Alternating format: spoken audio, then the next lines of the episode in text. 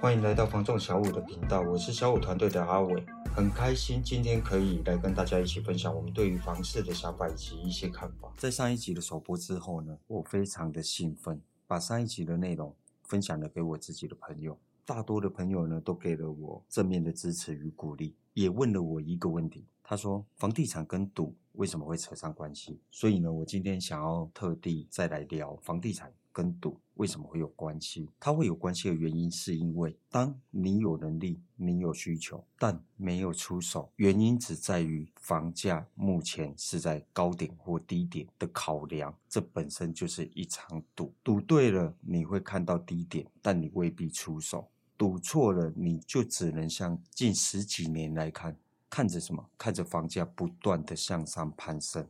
很多的人一昧的怕，怕什么？怕买到高点，一直到今天，就跟周星驰《大话西游》里面的对白一样的唏嘘。他说：“曾经有一个漂亮的价位在我眼前，但是我没有珍惜，直到它涨上去后，我才后悔莫及。”这里面呢，只是爱情变成了不动产。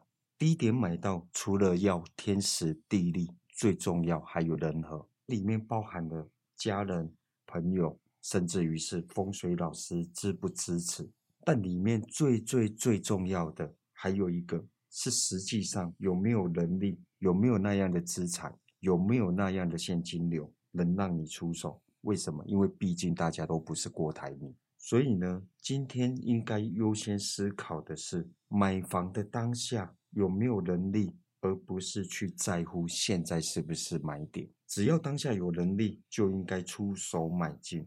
如果你有刚性需求，更应该勇敢买进。从过去二零零七年房价因为金融海啸来到了最低点，长期的经济趋势来看，所有的原物料报价都是一路往上的。我们日常生活当中的柴米油盐酱醋茶，包含了水跟电，涨过之后几乎是回不来的。我们的新台币从过去一千块可以花个几天，到现在一千块只要早开就不见。低利低薪的时代。一般人如果不把资产放在相对稳健的地方，而且你有刚性需求，你的资产只会不断的缩水。当然，我今天要谈的是，如果你是有能力可以去保护你的资产，甚至于去扩大你的资产。就像最近的少年赌神赌后，你是航海王、钢铁人，甚至于你是洞察先机的操盘人，那当然你有需求，你可以选择不要。为什么？因为你有扩大资产的本事，你能保护你的资产不被通膨给吃掉，你有把你的资产扩张三十趴、五十趴、八十趴。